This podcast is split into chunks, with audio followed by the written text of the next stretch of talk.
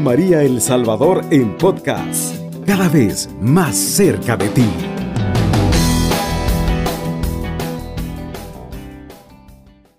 Un saludo muy especial para todos aquellos que están desde sus lugares, desde la intimidad de su hogar, desde sus trabajos, desde sus lugares donde tienen la oportunidad de sintonizar Radio María, esta radio que hace tanto bien en la formación, en la fe, en la doctrina, en la liturgia, en lo moral, en la salud.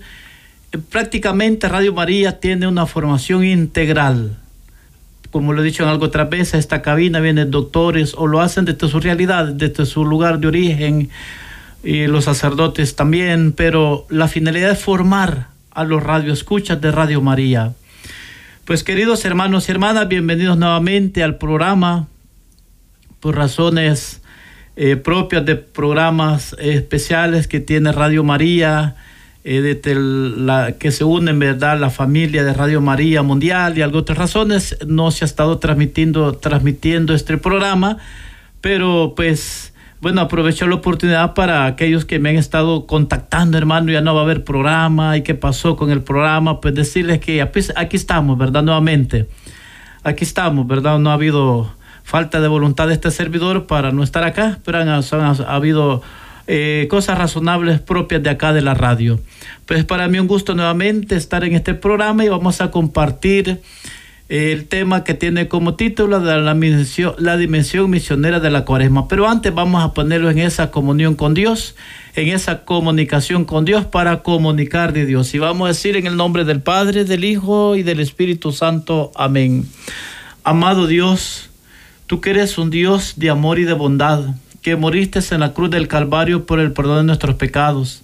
Te damos gracias por el don de la vida. Gracias Señor por esta radio que orienta, forma, educa en la fe, en la fe y en la moral del santo pueblo de Dios que sintoniza esta radio. Te pedimos, Señor, por todos aquellos que cooperan, para que esta radio siga adelante su trabajo, su trabajo misionero, su formación que tanto bien hace a los radioescuchas. Te pedimos, Jesús, por todas las estrellitas, por todos los, los luceritos, por todos aquellos que apoyan de una o de otra forma. Te lo pedimos a ti que vives y reinas por los siglos de los siglos. Amén.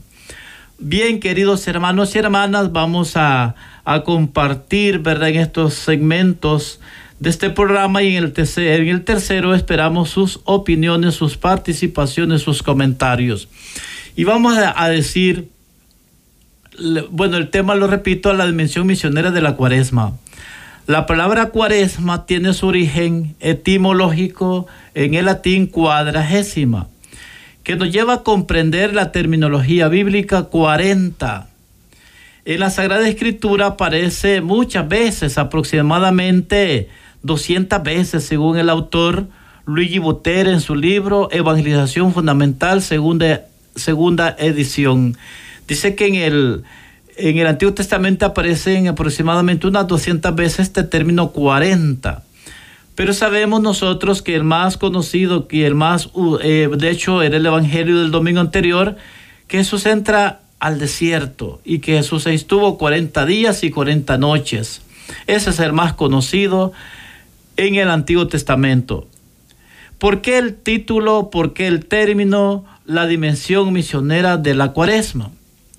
Recordemos que cuando nos pusieron la ceniza se nos dijo, conviértete y cree en el Evangelio.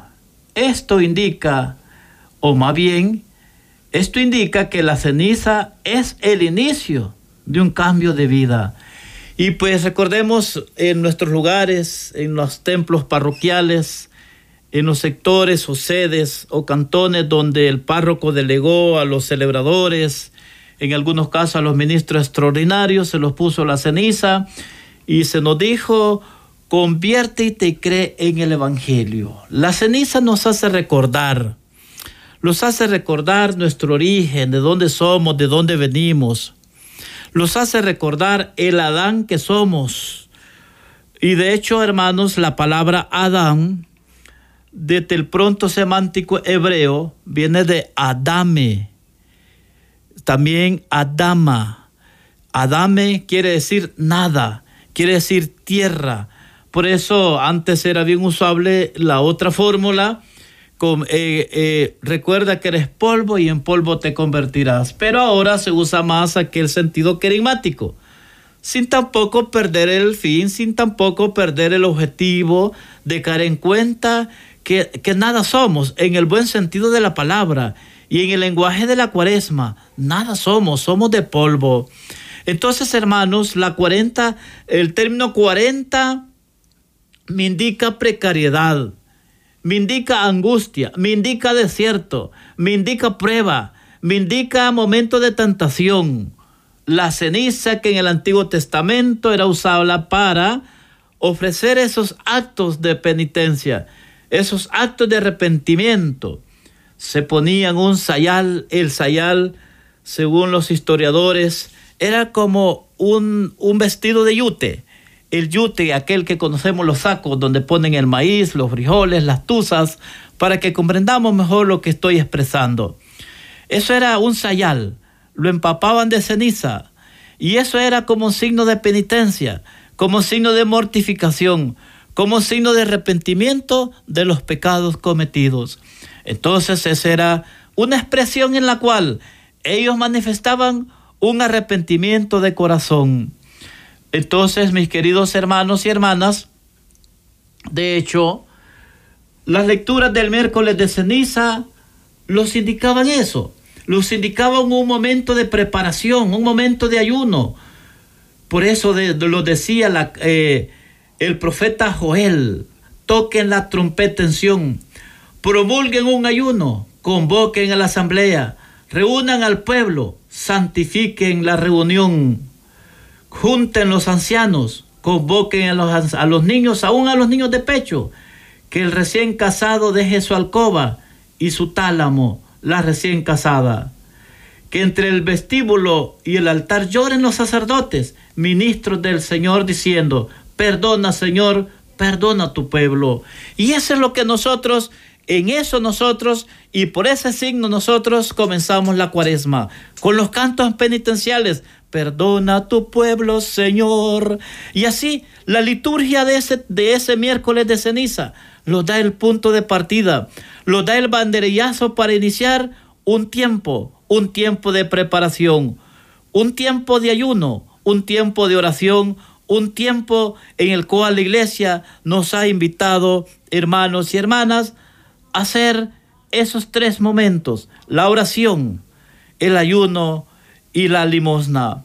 Entonces, mis queridos hermanos y hermanas, el 40 me indica los 40 días del desierto de Jesús, los 40 días de preparación previo a la Pascua. Pero como lo he dicho en algunas catequesis que he dado hasta hoy, no estamos invitados solamente a verlo de forma histórica, de forma litúrgica, de forma incluso antropológica, de forma bíblica. Estamos invitados, mis queridos hermanos y hermanas, a vivir mi propio itinerario cuaresmal. No solamente estamos invitados a ser espectadores. El miércoles de ceniza los templos se llenaron. Las ermitas eh, estuvieron pues llenos de personas donde todos fuimos a recibir la ceniza. Pero viene un elemento importante. ¿Has iniciado tu itinerario cuaresmal? ¿Has buscado el sacramento de la penitencia? ¿Has iniciado ya hacer ayuno? ¿Has iniciado ya hacer obras de caridad? Alguien podría decir, hermano, yo eso lo he hecho siempre. Cuidadito, no vayamos a ser como el joven rico que le dijo a Jesús, eso lo cumplo de este joven. Y Jesús le respondió, bueno, primero dice la escritura que lo, que lo miró con cariño. Pero Jesús le dijo algo, oye, te falta algo. Vende lo que tienes y tendrás un tesoro en el cielo. Vende lo que tienes y repártenselo entre los pobres y tendrás un tesoro en el cielo. Podríamos decir eso yo ya lo sé, eso yo ya lo comprendo. Eh, yo soy lector, yo soy monitor, yo soy predicador, celebrador de la palabra. Yo, yo comprendo lo de la misión. Mi querido hermano y hermana, no se trata de comprender. No se trata de meter y tener, comprender todo y ser una persona intelectual. Por eso yo hacía referencia a la primera lectura, en la cual pues dice, vuélvanse al Señor, Dios nuestro, porque Él es compasivo. Todavía es tiempo, vuélvanse a mí de todo corazón, con ayunos, con lágrimas y llantos. Enluten sus corazones y no sus vestidos. No se trata de aquellas prácticas que Jesús va a condenar, Jesús va a tirarles en cara a los fariseos y a los maestros de la ley y les va a decir hipócritas. A lo mejor usted y yo creemos que porque predicamos, que porque cantamos, que porque rezamos, porque porque comprendemos el magisterio pontificio de la misión, creemos que ya no necesitamos nada.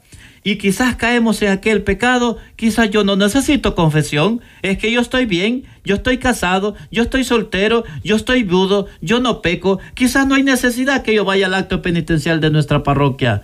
Hermano y hermana, la cuaresma es iniciar con lo que lo dice el profeta Joel. Todavía es tiempo, vuélvanse a mí de todo corazón. Oigan lo que dice mi querido hermano, de todo corazón. Bueno, y aprovecho fundamentar esto con lo que dice la profecía de Ezequiel 36, 26. Quitaré de ustedes ese corazón de piedra y pondré en ustedes un corazón de carne. El tiempo de la cuaresma es para vivirlo, es para ir viéndome en el desierto, es para meterme en esa realidad, es verme frente al propósito de Dios, vivir mi cuaresma, ofrecer mi ayuno, ofrecer mi oración, ofrecer, mis queridos hermanos y hermanas, todo aquello que se convierte en una aspereza en mi vida. El domingo anterior escuchábamos cómo el Evangelio los ponía las tentaciones de Jesús. Pues mis queridos hermanos y hermanas, vamos a hacer la primera pausa y en el segundo segmento continuamos explicando sobre las tentaciones. Muchos dicen, ¿qué serán las tentaciones? ¿Es de bien o es de mal? Lo explicaremos en el próximo segmento. Un momento, regresamos. Está en sintonía de Radio María El Salvador, una radio cristiana, mariana y misionera. Bien, mis queridos hermanos y hermanas, continuamos con el programa de misión permanente. Bienvenidos a aquellos que van sintonizando la radio. Un saludo a los hermanos del equipo misionero arquidiocesano, EMA, a los hermanos del equipo misionero vicarial, a los hermanos también de la parroquia San Juan María Vianney. Entonces vamos a continuar, hermanos. Estamos tocando el tema, la dimensión misionera de la cuaresma. Decíamos que el Evangelio del domingo anterior nos hablaba de ese desierto, de esos 40 días. El 40 que es un signo de precariedad, es un signo de prueba, de angustia, es un signo en el cual se mira eh, la madurez espiritual de la persona. Entonces decíamos el domingo anterior pues se presentaba en el Evangelio las tentaciones de Jesús. Entonces muchos preguntamos, que las tentaciones qué pasa? ¿Qué pasa con las tentaciones? Recordemos que las tentaciones siempre van a llegar en el desierto de, nuestra vida. En el desierto de, nuestra vida va a llegar, ¿verdad? Este, eh, van a llegar las pruebas. En lo, cuando en esos momentos de desierto, perdón, va a llegar la tentación a ponerlos de prueba entonces, este, pues, queridos hermanos y hermanas, las tentaciones es la oportunidad que se nos da para crecer en la gracia, en la vida de Dios. Las tentaciones los ayudan a, los ayudan a madurar. Los ayudan, hermanos, a saber estar en fidelidad con el Señor. Pero para vencer las tentaciones, el Evangelio del domingo nos presenta, los presentaba tres elementos importantes, como son la limosna, la oración y el ayuno. O sea que, hermanos, en el momento de la prueba, ¿cuál prueba? La enfermedad, la pobreza, aquellos momentos ascéticos, aquellos momentos de sequedad, como dice el padre Gloden en sus libros. Entonces, cuando nosotros estamos en estos momentos de aspereza, el diablo se vale, el diablo llega ahí y el diablo quiere quitarte la fe y el diablo quiere arrancarte lo que el Espíritu Santo ha sembrado en el corazón y que el mismo Espíritu Santo permite florecer. Por ejemplo, la duda, la inseguridad, la desconfianza. Muchas veces nosotros, muchas veces nosotros, hermanos, en esos momentos podemos caer en esa tentación. Como yo comento a los hermanos de nuestra, de nuestra parroquia, nuestra vicaría, Monseñor Rafael Valladares, en algún momento yo visitaba un enfermo que le llevaba la Sagrada Comunión. Aquel hermano en aquel momento en su desierto, en ese momento de prueba, en ese momento de precariedad en cuanto a su salud. Estaba muy malo de su hígado, de la próstata, tenía muchas enfermedades, incluso enfermedades terminales. Me dice a mí, mire hermano Luis, creo, me dice, para mí que la palabra de Dios es mentirosa. Yo me quedé un poco así, que estaba como desanimándome a darle la Sagrada Comunión.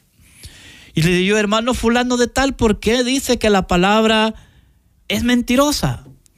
Porque mire, me dice, primero yo he sido predicador, yo he sido rezador, yo he promovido el Via Cruz y yo fui catequista en mi juventud. Y ya viejo siento que el Señor me dejó. Ya viejo siento que el Señor me, me abandonó. Y la palabra dice que Dios es amor. Imaginémonos, mis queridos hermanos y hermanas, cómo la tentación gana corazones, arrebata la fe el Satanás. La tentación es la oportunidad para mostrarle la fidelidad al Señor, para mostrarle la lealtad al Señor.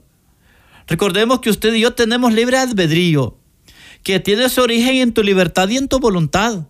Nosotros somos libres de optar por el bien, optar por el mal, de abrazar la gracia o de, o de, optar por el pecado. Nosotros somos libres de optar por el cielo o por el infierno. Nosotros somos libres de buscar el bien o el mal. Nosotros mismos tenemos la llave. Tu libertad es sagrada. Tu voluntad es la puerta que abre a la presencia de Dios a tu corazón. Esta persona, en su momento de prueba, pues yo sentí bien duro aquello que me dijo. Y lo más duro que sentí la palabra de Dios es mentirosa. Créanme que como ministro extraordinario, pues me sentí un poco así y me, puso a, me puse a analizar a mí mismo, ¿le doy la comunión o no le doy la comunión? Entonces le digo al hermano, y empiezo a, le digo al hermano, Dios es misericordioso, Dios está con usted.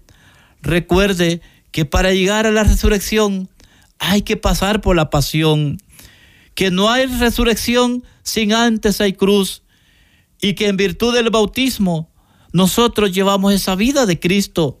Somos otro Cristo, como, como lo dice el documento de aparecer en el número 209, que los laicos hacemos la función de Cristo, sacerdote, profeta y rey, desde nuestra condición. Pues nuestra condición también se mira débil, se mira vulnerable, y esta, esta persona se sentía así terminado, se sentía impotente. Y le decía yo, lo único que le voy a decir es que Dios le ama, que Dios es misericordioso y que para llegar a la resurrección hay que pasar por la pasión, que para llegar a la gloria hay que pasar por la cruz. Y a mí siempre me gusta contarle, cuando hay enfermos como esta persona, la historia de San Lorenzo. Lorenzo que decía, gracias, cuando aquel hombre malvado llamado Valeriano lo mandó a, a quemarse, a asarse en una parrilla. Porque Lorenzo, diácono y mártir que celebramos todos los años el 10 de agosto, este diácono decía que la iglesia le había encomendado los mejores tesoros. Los tesoros de la iglesia estaban en sus manos, pero él se refería a los enfermos, aquellos minusválidos, aquellos epilépticos y parapléjicos, aquellos que ya no pueden hacer por sí mismos, ya no pueden valerse por sí mismos. Hay que darles una atención. De ello hablaba Lorenzo. Y aquel hombre malvado le mandó decir que le diera todos sus bienes, todos sus tesoros. Y cuando llega el hombre, este emperador Valeriano, le dice que llega a recoger todos los bienes que le ha mandado a pedir. Y aquel hombre de fe, lleno de amor, inspirado por el Espíritu Santo, le dice, aquí están los bienes que yo he anunciado, son los tesoros más grandes de la iglesia. Estos enfermos, estos minusválidos, estos cieguitos, estos parapléjicos, estos epilépticos, estos que ya no pueden valerse por sí mismos, son el tesoro de la iglesia que yo he predicado. Y aquel hombre lleno de furia, de odio en contra de, del diácono, del santo diácono y en contra de la iglesia, le dice, vas a morir porque te has burlado de la autoridad, me has mentido.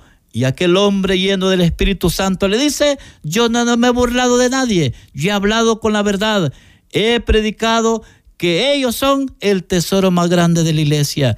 Y lo pone, lo ordena que lo pongan en una parrilla a que se hace. Y aquel hombre empieza a decir, gracias Señor, porque estoy sufriendo como tú sufriste, porque me permites padecer como tú padeciste. Esta historia me gusta contársela a los enfermitos, aquellos enfermitos que están muy mal. Muchos enfermos me han dicho, hermano, yo me quiero morir. Yo ya no quiero estar sufriendo. Es que no queremos sufrir. No queremos padecer, pero sí queremos llegar a la gloria. Y no es posible. No es posible, mis queridos hermanos y hermanas. Tenemos que pasar por la purificación. Tenemos que pasar por el calvario de la enfermedad. Tenemos que pasar por esos problemas que los hacen ser capaces de vernos frente a Dios con la madurez de nuestra fe, con los buenos propósitos y por eso la iglesia en el Evangelio del miércoles de ceniza los proponía la limosna, la oración y el ayuno. Pero es bien importante explicar que para vivir la cuaresma, la iglesia nos propone estos elementos esenciales. La limosna como un acto de caridad. Nunca se los olvide que cuando nosotros actuamos con caridad, estamos actuando como verdaderos cristianos. Y a mí me gusta mucho lo que dice el misionólogo, el presbítero y doctor Eloy Bueno de la Fuente, que la que la esencia de la iglesia es la unidad, pero que el corazón de la iglesia es la caridad. Es un, un término muy bonito que menciona este padre de allá de Burgos, España. La oración es el segundo elemento que los presenta la oración tiene que ser un encuentro de amor con Dios. La oración tiene que ser humilde, sincera y tiene que ser creyente. Y a mí me gusta decir lo siguiente, miren, la oración no tiene que ser profunda, la oración tiene que ser fecunda, de fecundidad, que produzca vida. La oración profunda puede ser una expresión sentimental, la oración fecunda, hermanos y hermanas, produce vida, produce vida. Entonces, el tercer elemento, hermanos, que la iglesia nos invita, pues es el ayuno. Pero el ayuno es bien valioso que nosotros tomemos en cuenta las prescripciones de la iglesia. Incluso aquí es prudente decir las prescripciones médicas por enfermedad y por edad. ¿Por qué? Porque si una persona que está tomando medicamento de forma permanente no puede estar ayunando. Hay personas que se toman tres pastillas diarias, o dos en la mañana, o dos en la tarde, depende de la enfermedad. Una persona así no puede estar ayunando corporalmente. Tampoco los mayores de 60 años no es obligación que lo hagan. Ojo, pero ¿de qué vamos a ayunar? hermanos, de aquellas cosas que no están bien ante los ojos de Dios. Ayunar de aquellas expresiones que no están bien. Tenemos que evitar, tenemos que evitar todo aquello que me pierde esa comunión con el Señor. Aquello que a lo mejor no está bien en mi vida. Aquello que a lo mejor me esclaviza. Por ejemplo, las redes sociales. Que hay que ser honesto que tanto bien hacen las redes sociales. los ayudan de, los ayudan de gran manera. Miren cómo estamos transmitiendo por este medio y también transmitimos los en vivos por las radios, en las vicarías y en las parroquias. Todos tenemos esos medios de comunicación. Pero también muchas personas que le dan mal uso a las redes sociales, los esclavizamos a, las, a esas redes sociales. Entonces, hermanos, de eso tenemos que ayunar. También podemos, hermanos, disminuir la comida y apartar un poco, por ejemplo, si yo estoy acostumbrado a ir a comer cierto alimento, ¿verdad? A ciertos lugares, eh, comer menos y apartar parte de ello para darle a los más necesitados, a los enfermos, aquellos, como decía San Lorenzo, que son el tesoro más grande de la iglesia. Entonces, hermanos, en otro sentido, vamos a decir que la cuaresma es el tiempo litúrgico que marca desde el miércoles de ceniza y los domingos posteriores hasta el jueves santo, con la misa vespertina de la Cena del Señor. A la vez, este itinerario cuaresmal nos lleva a celebrar, o sea, ese es, ese es como, como lo decimos de forma típica, es el toquecito, celebrar los misterios centrales de nuestra redención, la vida, muerte, la, la vida, pasión, muerte y resurrección de nuestro Señor Jesucristo. Entonces, mis amadísimos hermanos, este tema, ¿por qué voy a explicarlo más? Ya lo dije, pero voy a ampliarlo más. ¿Por qué decimos nosotros? ¿Por qué titulado la dimensión misionera de la cuaresma? Hermanos, hay que evangelizar a tiempo y a distiempo en este tiempo de la cuaresma. Hay que hablar en clave misionera. Yo invito a todos mis hermanos, laicos, a algún padre, ¿verdad? Algún sacerdote que esté escuchando este programa, que es homilía, que esa homilía tiene que ser en clave misionera en este tiempo de la cuaresma. Hay que promover la conversión de las personas, hay que promover la gracia del Señor, hay que salir de aquella forma tan, este, a lo mejor estamos como acostumbrados a decir lo mismo, pero mis queridos hermanos y hermanas, el tiempo del segundo segmento ha terminado. Hacemos la segunda pausa y en un momento regresamos. Está en sintonía de Radio María El Salvador, una radio cristiana, mariana y misionera. Bien, mis queridos hermanos y hermanas, bienvenidos a este tercer segmento en el cual esperamos sus opiniones, sus comentarios, sus llamadas que compartan cómo vivieron miércoles de ceniza, cómo se está viviendo este itinerario cuaresmal en su parroquia, si hicieron el acto penitencial. Pues estamos viendo este tema que tiene como título la dimensión misionera de la cuaresma.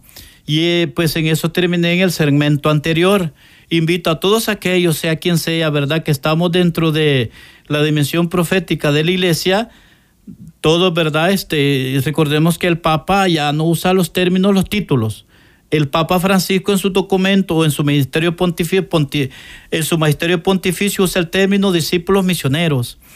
Eh, pues estamos invitados desde la dimensión profética a llevar esa dimensión profética en clave misionera, ya salir de aquellas formas caducas que poco han hecho, que poco han ayudado, ¿verdad? Estamos invitados a que esas homilías, esas reflexiones del Evangelio, eh, en bueno, las reflexiones del Evangelio, nosotros los fieles laicos, la homilía, ¿verdad? Los, los presbíteros, los diáconos, que sea en clave misionera, que se promueva la conversión de las personas. Hay personas que llegan nomás para esos momentos, a solo a recibir la ceniza. A lo mejor esa gente la vamos a ver de seguro el domingo de Ramos o la adoración de la cruz pero hay gente que no regresa a, la vigilia pascual. Pues estamos invitados en este tiempo de la cuaresma a promover que la gente haga la voluntad de Dios, que la gente sea mejor persona, que tratemos de, de, promover en nuestras reflexiones bíblicas, en nuestros comentarios, de promover el ayuno y de explicarlo según, ¿verdad?, las razones que los presenta la iglesia porque no podemos ser tan estrictos, tan cuadrados, que el ayuno aquí, ¿verdad? Sin tomar en cuenta las personas enfermas, las personas adultas. Por eso se necesita mucha prudencia, como le decimos nosotros. Típicamente se necesita mucho pulso. Entonces, queridos hermanos y hermanas, pues, pues necesitamos personas que estén, como le decimos, en la jugada. Quizás no tanto quiero decir, busquemos que la gente sea perfecta. La gente nunca va a ser perfecta. Pero como dice un autor, si la gente puede ser completa en su compromiso con Dios, completa en su compromiso con la iglesia, completa en su compromiso con el prójimo, completa en ese encuentro con Jesucristo desde la oración. Por eso es que la iglesia nos presenta la liturgia de ese miércoles de ceniza. El Salmo 50 que nos aparece para ese día, pues lo dice, misericordia Dios mío por tu bondad, por tu inmensa compasión, borra mi culpa. En el 5 dice, pues yo conozco mi pecado. O sea, nosotros somos conscientes de ese pecado, por eso tenemos que promoverlo, tenemos que ponerlo bajo dos cosas. Uno, primero, verme frente a la palabra, verme frente al Evangelio, verme frente a esa realidad. ¿Qué me dice a mí como predicador? ¿Qué me dice a mí como corista, como miembro de liturgia? ¿Qué me dice a mí como celebrador de la palabra? ¿Qué le dice a usted como sacerdote, como monjita? Verme frente a esa palabra, para luego ponerme frente a la comunidad y hacer como una, una revisión de nuestra vida. Anoche me tocaba dar eh, un pequeño tema sobre el examen de conciencia en un acto penitencial en una de las parroquias de nuestra vicaría. Y precisamente decía eso, pues verme frente a, a, a esa, a Cristo pues, a Cristo misericordioso, revisar mi vida desde la última confesión, revisar mi comunión, revisar mi comunión con el Señor, mi comunión con la iglesia y mi comunión con los hermanos. Alguien puede decir, no, yo estoy bien con Dios, pero no está bien con el hermano. No, yo estoy bien con Dios, pero no se confesó, no se confiesa. Yo estoy bien con Dios porque yo oro, yo rezo, yo le yo invoco al Señor. Pues no hay duda que el Señor te quiere, que el Señor te escucha.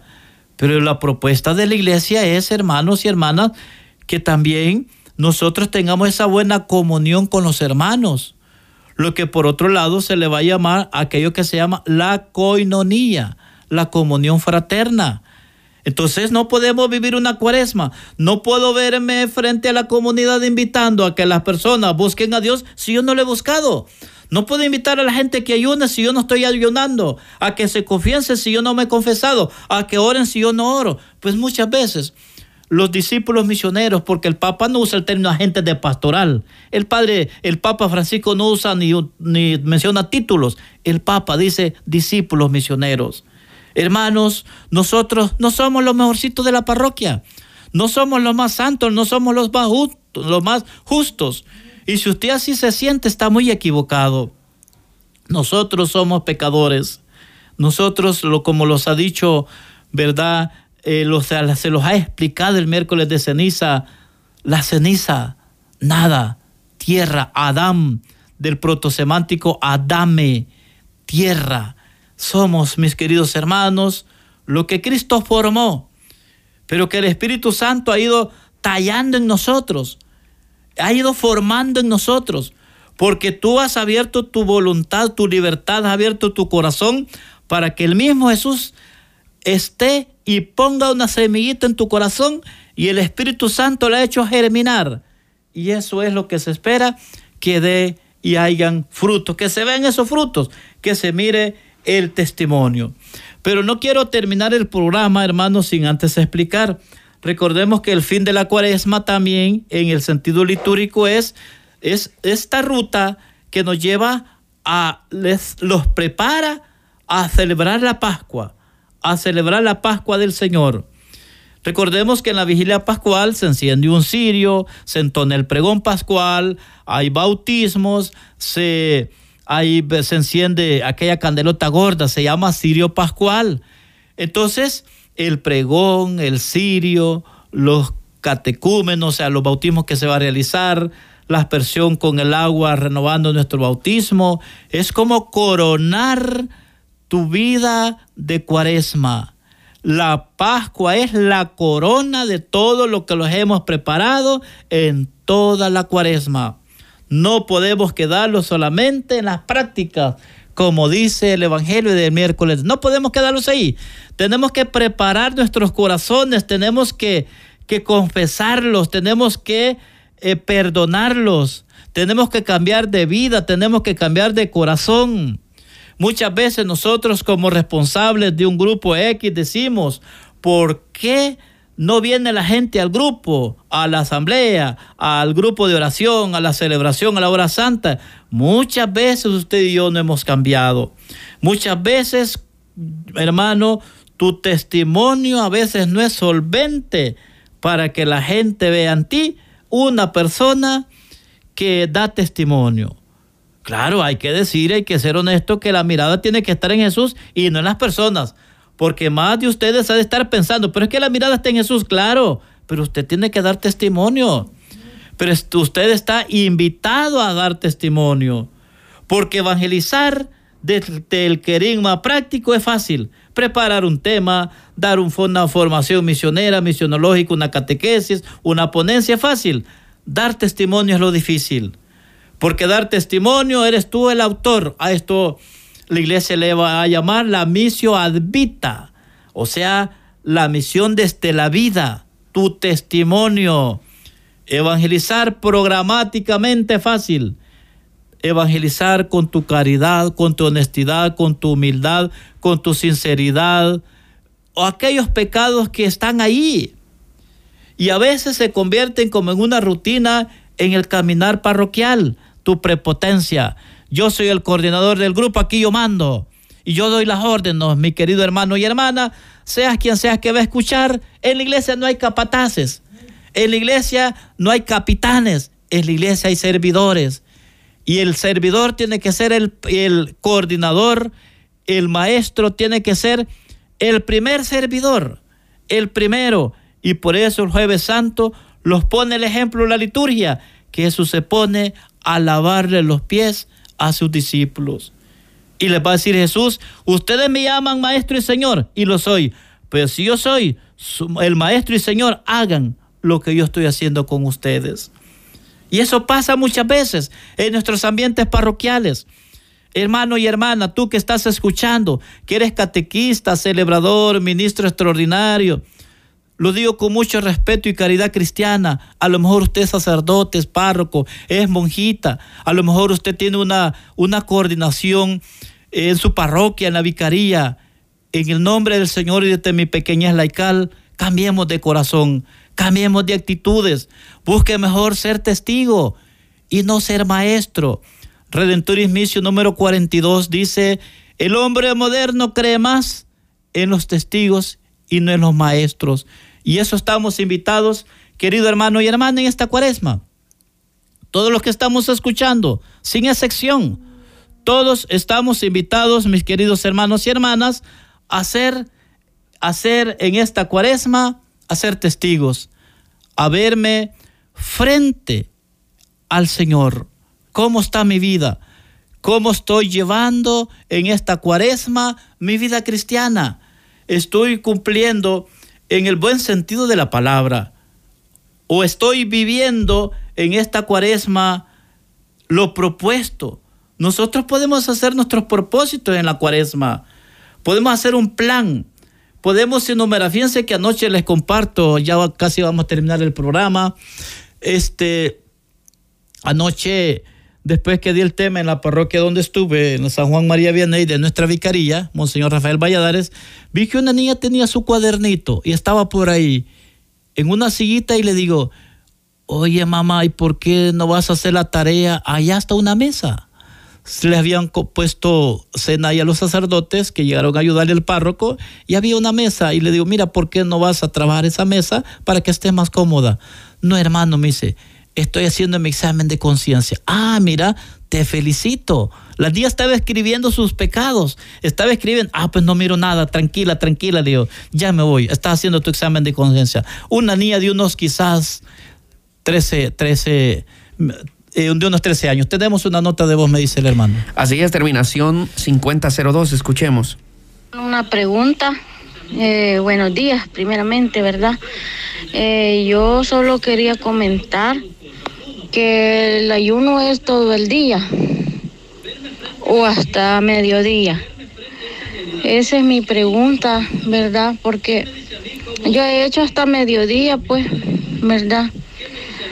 Y como dicen los hermanos, no sé si estoy en, el error, ¿verdad? Pero no comer la vastedad no quiere ser poquito, es hacer un ayuno. Digamos, si me como unos dos panes, tres en el desayuno con café, comerme uno y un poquito de café para aguantar hasta el mediodía. ¿Cómo es eso? Así, quisiera una explicación, por favor. Sí, con mucho gusto damos la explicación. Cada quien desde su condición, ¿verdad? Física, desde su capacidad puede puede marcar, programar su ayuno, puede ser, recordemos que estamos, estamos, eh, la iglesia le va a llamar en la obligación de ayudar los viernes, los viernes, ¿verdad? Pero cada quien en su, en su programa, en su plan, en su itinerario mal puede programarlo, puede ser en la mañana, puede ser a mediodía, puede ser no comer alimento pesado y un pan con agua o un pan con café, como lo decía la persona que expresaba anteriormente, pero lo más importante es hacerlo con sinceridad. Podría ser, ¿verdad? No voy a desayunar nada, solo voy a tomarme agua, pero es bien importante tomar en cuenta, si usted toma medicamento, no ayune así estrictamente. Pero bueno, la, hermanita que le escuchaba su voz, le escucho joven, creo que tiene la capacidad, quizás no toma medicamento todavía, pero hay que ser prudente en eso, ¿verdad? Nuestro deber como Ah, ok, tenemos otra nota de voz. Así es, con terminación 7839, escuchemos. Buenos días, la paz del Señor, hermanos. Un saludo especial a todos los que trabajan aquí, allí en Radio María. Gracias por el programa que está pasando, hermano Luis, que es tan precioso decirle de que para nosotros es una gran bendición tenerlo aquí en nuestras comunidades, que Él nos enseña mucho. Gracias a Dios por Él, porque es un hombre lleno del Espíritu Santo. Que Dios lo proteja siempre y bendiciones. También muchas bendiciones para Radio María, para todos los que trabajan allí en este tan bonita emisora que nosotros somos muy alimentados por ella. Bendiciones, pasen buen día. Un saludo a la hermana Fina Ortiz, ¿verdad? De nuestra comunidad parroquial San Juan María Beney. Bueno, en lo personal solo soy un pecador, sé que no sé nada y que me falta mucho que aprender, me falta mucho que crecer y que también, ¿verdad? Estamos en este propósito de mejorar muchas cosas, ¿verdad? Sé que el Señor nos llama personas santas, ni a personas justas ni sabias, sino que en su proceso la va santificando, la va sanando, le va dando sabiduría. En lo personal solo sé que soy un pecador y que me falta mucho que aprender. Y sí es una alegría estar acá, ¿verdad? En esta radio transmitiendo estas formaciones, las cuales pues el primer invitado soy yo, ¿verdad? A cambiar. Yo soy el primer invitado. Pues sí, seguimos hablando del ayuno para la hermanita y todos los que están escuchando. Tenemos que ser prudentes y responsables con nosotros mismos, de acuerdo a nuestra edad y nuestra capacidad y condición física para el hacer el ayuno. Pero cada quien puede hacerlo como cree conveniente como cree conveniente y lo más valioso es que sea desde el corazón. Recordemos que decía el Evangelio del miércoles de ceniza, entra en tu cuarto. Y tú entra en tu cuarto y habla a tu Padre que esté en lo secreto. Y tu Padre que ve lo secreto te recompensará. A cada quien desde su propia perspectiva, desde su propia condición física, lo importante es que lo haga con sinceridad, con humildad y con entrega y que lo ofrezca. Ofrezca su ayuno, ofrezcas ayuno por la conversión de los pecadores, la perseverancia de los justos, por la perseverancia del Papa, ofrezcamos ayuno por las almas del purgatorio, ofrezcamos el ayuno por aquella persona de su casa, de su familia, de su hogar, que no quiere nada con Dios. Siempre pasa eso en nuestros hogares, en nuestra familia, siempre hay, como lo dicen, ¿verdad? De forma, eh, bueno, yo lo digo de forma típica, dicen que siempre hay un Judas y una buena gente en la casa, pues aquella persona que usted cree que usted cree, ¿verdad?, de que a lo mejor no quiere nada con Dios, ofrezca ese ayuno por esa persona, sea quien sea. Así es que, mis queridos hermanos y hermanas, pues de esta manera, pues eh, estamos compartiendo este tema en el cual pues tenemos y estamos invitados a vivir la cuaresma, a meterme en este ambiente cuaresmal, a saber hacer esa oración, a saber ofrecer ese ayuno con sinceridad, esa caridad. Esos son tres elementos constitutivos que los presenta la liturgia el miércoles de ceniza para vivir esta cuaresma. Esta cuaresma. Eh, el Evangelio decía, Jesús decía algo bien fuerte dirigiéndose a los fariseos, a los maestros de la ley, y les decía hipócrita. La palabra hipócrita nosotros la usamos mucho para ofender a las personas, pero la palabra hipócrita tiene su origen etimológico en el término hipocrités, que quiere decir cambiar de máscara, que tiene origen en aquella, en aquella costumbre griega que los antiguos griegos, ¿verdad? Se ponían en los palacios, en los atrios, perdón, lo hacían como teatros, simulando eh, Dios riéndose, llorando, lamentándose. Y ahí tiene origen la palabra hipocrités, cambiar de máscara. Por eso es que Jesús les habla en este sentido a los fariseos. La hipocresía en nuestro castellano es fingir lo que no existe ni en la mente ni en el corazón. Por eso tenemos que ser sinceros, tenemos que ser humildes, tenemos que ser creyentes, pero creyentes que tengan como finalidad, finalidad ser creíbles, hermanos, porque muchas veces a lo mejor nosotros somos, somos, ¿verdad? Este, eh, somos creyentes, pero nosotros no somos creíbles. Muchas veces pasa eso. No somos creíbles muchas veces, mis queridos hermanos y hermanas. Bueno, quiero hacer un saludo desde la República hasta la República Mexicana a la hermana eh, Manuela Turín Palma, ¿verdad? Que es una religiosa, es una religiosa, ¿verdad? Que está en un, que está en un lugar de allá de, de México, ¿verdad? Dando un servicio en un hospital desde la Iglesia Católica, ¿verdad? Un saludo a la, a la hermana este, que está saludándolos desde allá, desde la República Mexicana, la hermana Manuela Turín Palma, y así todos los que los están sintonizando en la radio desde la intimidad de su hogar, desde la intimidad de su casa. Entonces, queridos hermanos y hermanas, pues ya con estas palabras vamos terminando. Muchas gracias por participar, los que, han, los que lograron mandar su audio y pues hemos compartido el tema que ha tenido como título La dimensión misionera de la cuaresma. Cubriendo todo El Salvador. Radio María, 107.3 FM.